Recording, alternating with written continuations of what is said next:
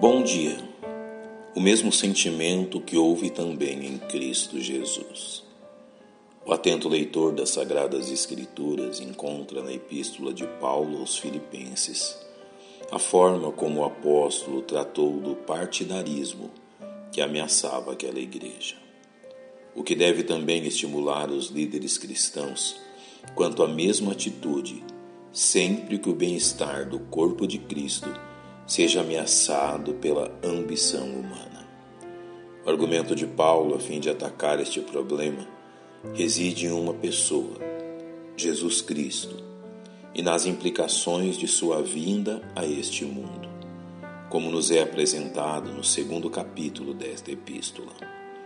De sorte que haja em vós o mesmo sentimento que houve também em Cristo Jesus, que, sendo em forma de Deus, não teve por usurpação ser igual a Deus, mas fez a si mesmo de nenhuma reputação, tomando a forma de servo, fazendo-se semelhante aos homens.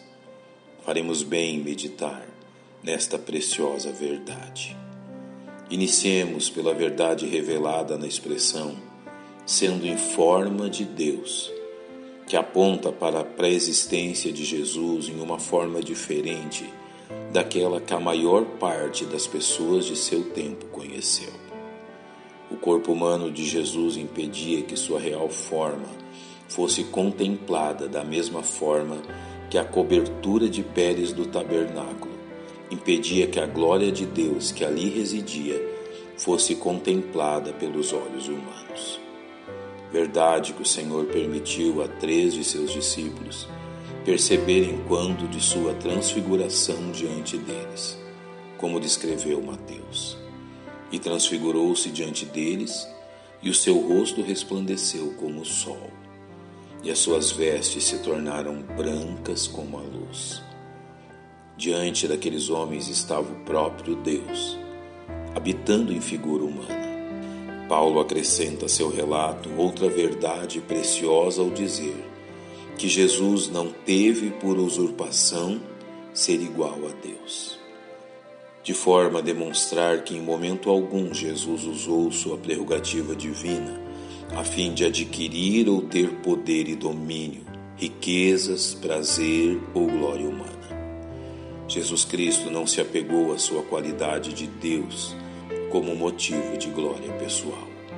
Pelo contrário, Paulo nos diz que Jesus fez a si mesmo de nenhuma reputação, também traduzido como a si mesmo se esvaziou, revelando que em nenhum sentido ele deixou de ser Deus, mas sim que Jesus deixou de lado a glória e poderes elevados a fim de realizar a obra de redenção. Cristo pôs de lado seus atributos e poderes divinos para que pudesse compartilhar plenamente a condição humana como o próprio Paulo revela em sua epístola aos Coríntios. Porque já sabeis a graça de nosso Senhor Jesus Cristo, que sendo rico, por amor de vós se fez pobre, para que pela sua pobreza enriquecesseis.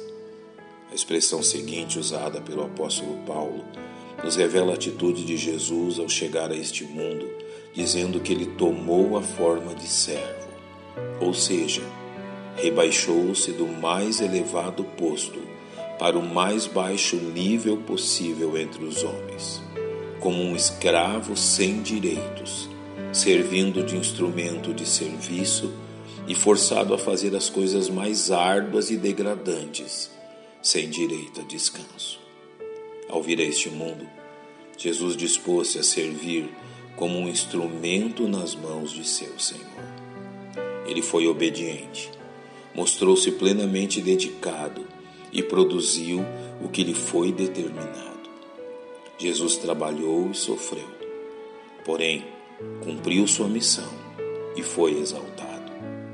Paulo conclui seu argumento nos dizendo que Jesus se fez semelhante aos homens, ou como dito em outras traduções, ele foi reconhecido em figura humana, ou seja, tornou-se verdadeiramente um de nós. Porque Paulo nos chama a demonstrarmos o mesmo sentimento que encontramos em Jesus, para que jamais venhamos a pensar a respeito de nós mesmos, além daquilo que realmente somos. Pai, nós te louvamos pela pessoa maravilhosa do Senhor Jesus Cristo e te agradecemos pela tua instrução, orando em nome dele. Amém. Que Deus os abençoe.